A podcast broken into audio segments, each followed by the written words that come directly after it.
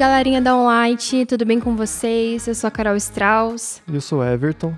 E hoje nós estamos aqui para falar sobre um assunto super pertinente para o momento de Setembro Amarelo, que é a comparação. Ele fez 18 anos e ganhou um carro do pai dele. Nunca que meu pai me daria um carro. Eu já tô nessa empresa há 5 anos e ela acabou de entrar e já ganhou uma promoção. Difícil alguma coisa assim acontecer comigo, hein? Aff, amiga, nem fale. E aquela outra que tem tudo aquilo de seguidores? Queria começar com uma pergunta é, para o Everton. Me diz aí, Everton, você é uma pessoa que costuma se comparar muito na sua vida? Como que é? Bom, é, no futebol eu me comparo mais com o Messi. então, mentira. Eu sou bem ruim. Bom, a galera me compara com o Leonardo Gonçalves. É claro que não pela voz, é, mas falando sério, gente, eu sim, eu me comparo bastante. Eu acho que diariamente várias vezes por dia, que é algo que talvez seja um lado muito natural de que a gente se compara com tudo que a gente está vendo, tudo que a gente admira, todas as opiniões que a gente quer para si. Outra parte também é um pouco é, prejudicial, né, Carol? E você, Carol, o que, que você, você se compara muito? Olha, eu vou confessar para você, Everton, que eu tenho que lutar contra a comparação todos os dias. Eu acho que é uma das coisas que eu mais tenho que ficar prestando atenção para não cair naquilo mesmo. Ainda mais que a gente tem vivido, né, em volta das redes sociais, nesse momento de pandemia principalmente, nós temos mais tempo para isso e parece que é aquele negócio de que a grama do vizinho sempre é mais verde, que as pessoas são sempre melhores. Então, desde manhã até a noite nós somos bombardeados com isso e tem que ter um cuidado muito grande mesmo para que a gente não caia nesse sentido de muitas vezes elevar o outro a um padrão muito alto e rebaixar, né, o nosso valor. E é uma coisa que infelizmente eu tenho que lutar muito mesmo, e eu acredito que a gente vai ter que lutar contra isso para sempre até nós morrermos, porque, como eu disse, nós somos bombardeados com isso diariamente. Mas eu acredito que isso tem solução, viu? Graças a Deus. Eu vejo que é uma questão muitas vezes de se posicionar. Cada um sabe muito bem a maldade, o abismo que é esse lance da comparação, mas de fato nós temos que tomar consciência daquilo e trazer para nossa vida. Ei, pera, será que eu tô me comparando com aquela pessoa? Será que eu tô colocando ela num trono muito alto e me colocando no chão, me colocando, sei lá, num poço muito profundo? É muito fácil que isso aconteça, mas a gente tem que lutar contra isso porque senão é um caminho muito perigoso. É, e principalmente agora, nesse momento de que as redes sociais estão fazendo parte como nunca antes na história da humanidade, das nossas vidas, porque é, nessa época de pandemia também a gente está muito ligado às redes sociais. Então a gente acaba se comparando várias vezes por minuto, né? A gente vê eh, stories ali que, que passam rapidamente, vê muitas publicações, muitas coisas em, e em muitas redes sociais, porque a gente não tá só em uma, igual a, sei lá, há uns 5, 10 anos atrás, as pessoas entravam em uma ou outra rede social, via o que tinha ali e tal, mas hoje é algo que é, é muito. A gente passa horas por dia em diversas redes sociais e isso tem nos tomado um grande tempo da nossa vida e também uma grande parte das nossas escolhas pessoais, né? A gente se compara para poder comprar aquilo. A gente quer ter um celular novo por ano porque uma outra pessoa comprou, uma outra pessoa que talvez a gente nem conheça, nem tenha contato, mas a gente quer se comparar para ter a vida que a pessoa tem, ou ter aquilo que a pessoa tem, ou ser como a pessoa é. E então as redes sociais têm, têm tido um papel fundamental nisso aí e também um papel bem trágico, né? É verdade, e parece que nós estamos numa competição o tempo todo. Uma competição de quem tem mais seguidores, uma competição de quem tem mais curtidas, uma competição do feed mais bonito, e isso é muito prejudicial pra gente. A minha mãe me ajudou muito nesse sentido, porque ela falou para mim, Carol, por que, que você precisa ser melhor do que essa pessoa? Porque a gente tá nessa competição de realmente querer ser melhor do que o outro, e automaticamente a gente se coloca num lugar muito baixo. Igual você disse do lance do futebol, eu também gostava muito de jogar futebol, mas quando eu via que eu não fazia um jogo muito legal, que eu não ia muito bem, eu me sentia a pior pessoa do universo, a pior das jogadoras. E minha mãe me falava, Carol, por que, que você precisa ser melhor? E de fato, ninguém tá cobrando que a gente seja o melhor em nada. É uma cobrança muito interna, muito própria e que demanda muita energia, porque muitas vezes nós estamos querendo estar no patamar que uma outra pessoa está, a gente quer ter a vida da outra pessoa, a gente quer ser tão bom quanto a outra pessoa e nós esquecemos do nosso próprio valor, da nossa própria vida. Eu acredito que cada um tenha o seu próprio percurso e tenha o seu próprio destino, o seu próprio valor. E muitas vezes a gente deixa isso de lado exatamente por passar muito tempo com os olhos na vida das outras pessoas. E quando a gente se depara com a nossa própria vida, parece que aquilo é muito insuficiente, parece que não é tão bom o quanto. E é aí que a gente se frustra, é aí que a gente se torna pessoas infelizes, pessoas insatisfeitas, pessoas amargas, porque na nossa vida nunca nada vai ser tão bom o suficiente quanto o do outro. E uma coisa que eu vejo, Carol, que é, acontece nas redes sociais, mas também acontece na vida real. E na vida real a gente às vezes não percebe muito, que é, é essa comparação até entre as redes sociais. Vamos lá. Tem redes sociais que você leva mais em consideração do que outras, por exemplo, lá Facebook e Instagram, que eu acho que a maioria dos que vão ouvir esse podcast, né, pelo público-alvo, vão preferir ter mais curtidas no Instagram do que no Facebook, por exemplo, ou até do que o Twitter. Aí já é uma, uma briga um pouco maior, mas você prefere um, uma rede social, às vezes, por causa dos teus seguidores, ou sei lá, nos no teus close friends, que às vezes você fica bravo porque a pessoa não reagiu, e, e você, porque você quer a atenção daquelas pessoas. Então, às vezes vale muito mais você ter algumas curtidas no Instagram do que muitas ali no Facebook. Porque você está olhando para aquelas pessoas, para aquele grupo de pessoas que você quer é, atingir. É, seja por uma, um motivo puro do teu coração, ou seja por uma comparação, algo que você quer é, alcançar. E isso também acontece na vida real, né? Porque eu vejo muito isso com adolescente, porque se você tem mais de 20 anos, você você anda perto de adolescentes de 13, 12 anos, você percebe que você percebe eles, mas eles não te percebem. Por quê? Eles estão muito focados no público da idade deles e é muito fechado nisso. Eles nem percebem quem está do lado deles. E para nós é, acontece a mesma coisa. Só que a gente olha para aquelas pessoas que a gente quer se comparar. Você dá valor para as pessoas que você é, vê um valor nelas ali e você muitas vezes perde de observar o todo, observar tudo que está acontecendo no lugar é, onde você está. É, e essa parte de se comparar, eu acho que também vem lá do início, né, lá do começo, quando Deus nos criou a imagem e semelhança. Então, eu vejo que, de certa forma, a gente tem essa, essa necessidade de comparar com algo e a gente tem que olhar para Cristo, né, olhar para Deus e ver o nosso plano original. Mas é muito mais difícil porque a gente olha para os lados, olha para a sociedade, olha para os amigos e aquilo que nos faz brilhar o olho é o que a gente vai olhar. Então a gente começa a se comparar com aquilo que a gente vê, com as coisas que a gente está vendo ali. É, às vezes não com a forma como que Deus quer que a gente seja, que Deus nos criou. É bem legal você trazer esse ponto.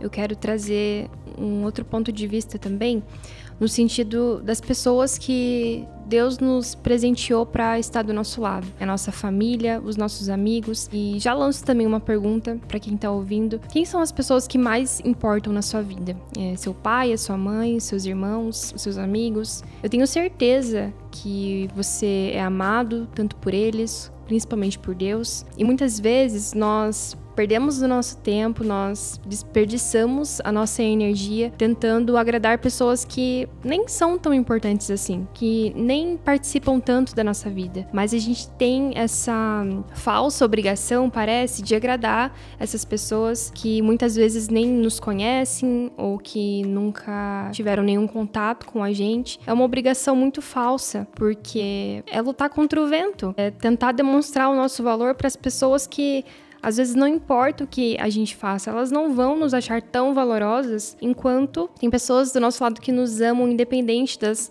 nossas curtidas, independente é, dos seguidores que nós temos, independente da nossa influência nesse meio social.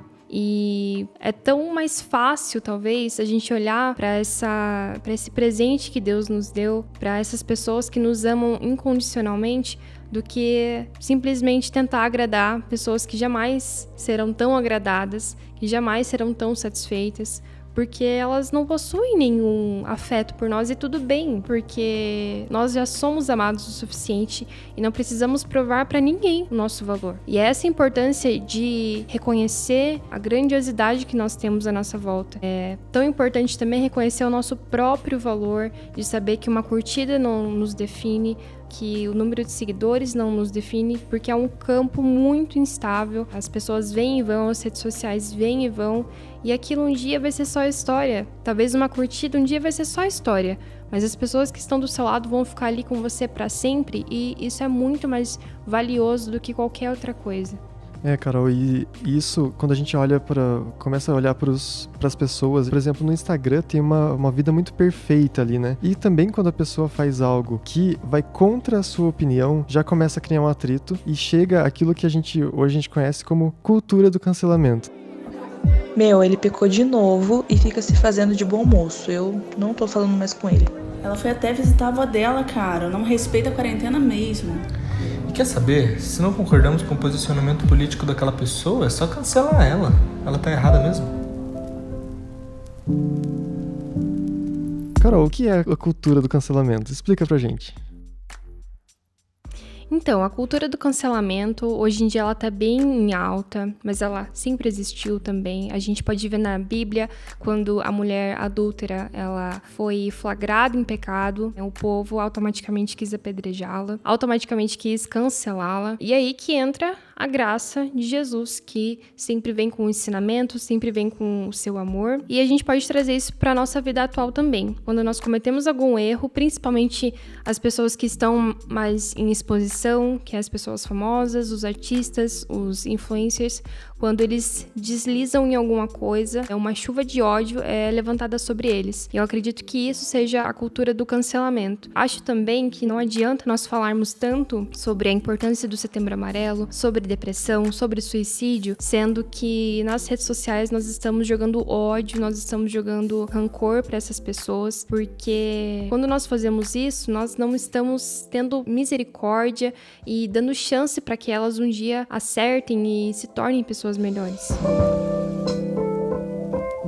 dessa história eu acho muito legal porque a postura que Jesus teve, né? Que acho que nos ensina muito para hoje como a gente pode reagir a essa cultura do cancelamento. Que Jesus, na frente da multidão, ele de certa forma defendeu ela. Não foi passar pano, mas foi. Ele defendeu ela ali na frente, mostrando o quanto ela era igual a todos eles que estavam ali. E quando ele estava sozinho com ela, foi que ele falou: vai e não peques mais. Então a gente vê que às vezes a gente quer julgar a pessoa, até os web crentes que a gente vê que comete alguma coisa que a gente, a gente fala, não, é, isso aqui a gente não aceita e pronto. Porém, eu vejo que é, é necessário muito cuidado nisso, porque Jesus vem e fala no secreto, Jesus vem e chama para perto para poder ensinar a pessoa de perto, para mostrar o pecado de perto. E ele mostra é, a direção correta.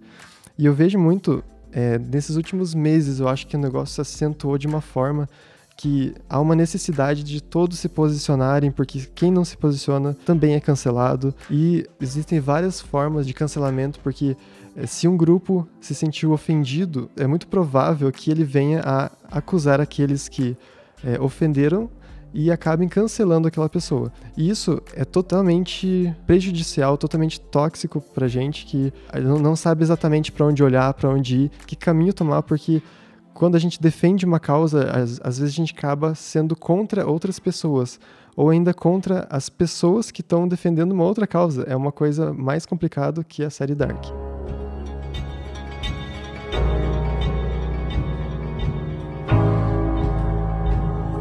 É, então a gente tem que ter muita cautela e muito apreço por cada um desses assuntos, cada uma dessas coisas que chegam, porque o exemplo de Jesus é fantástico. É olhar de perto a pessoa, chamar para perto se a pessoa cometeu algum pecado, alguma coisa mais complicada, uma atitude ruim, mas a gente não é, atacar, expor, a gente não denegrir.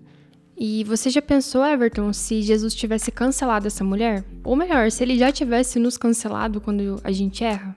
Ou se nossos pais tivessem cancelado a gente quando nós éramos crianças ou adolescentes, onde nós estaríamos agora? Será que a gente teria tido a oportunidade de se tornar pessoas melhores? Eu acredito que não. E é por conta disso que nós igual você disse, temos a obrigação, ainda mais como cristãos, de tentar ensinar essas pessoas a levar a luz para elas, ainda que elas estejam em pecado, ainda que elas cometeram algum erro, mas levar o amor, sabe? Eu acredito que esse seja a melhor forma de ensinamento, até porque Cristo nos derrama isso, Cristo nos ensina isso.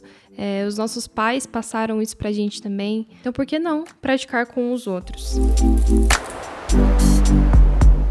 Gente, para fechar, é, a mensagem que nós queremos passar é de que, primeiro, é, não se compare, não pense que a vida das pessoas é perfeita e que a sua é muito inferior. Também não cancele as pessoas pensando que elas são os piores seres humanos do mundo, porque nós também, com certeza, já erramos e vamos errar algumas vezes. E eu acho que a chave, tanto para essas duas coisas, é você ser grato você ser grato pela sua vida, você ser grato pela vida do seu irmão, ser grato pelo processo que você tem passado, pela sua família, pelos seus amigos, pelas pessoas que te cercam, pelas oportunidades que você tem.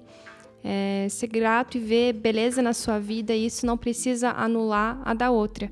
E sempre mantendo um equilíbrio. Jesus também nos ensina isso, que a gente não precisa se achar o pior entre os piores, nem o melhor entre os melhores, mas manter essa cultura de igualdade ao invés de se comparar e ao invés também de cancelar. É, Carol, eu acho que quando a gente olha para os exemplos de Jesus, quando a gente olha para o desenho original que Deus nos criou, a gente entende muito mais do que o, o nosso propósito aqui, ele é individual, ele é único.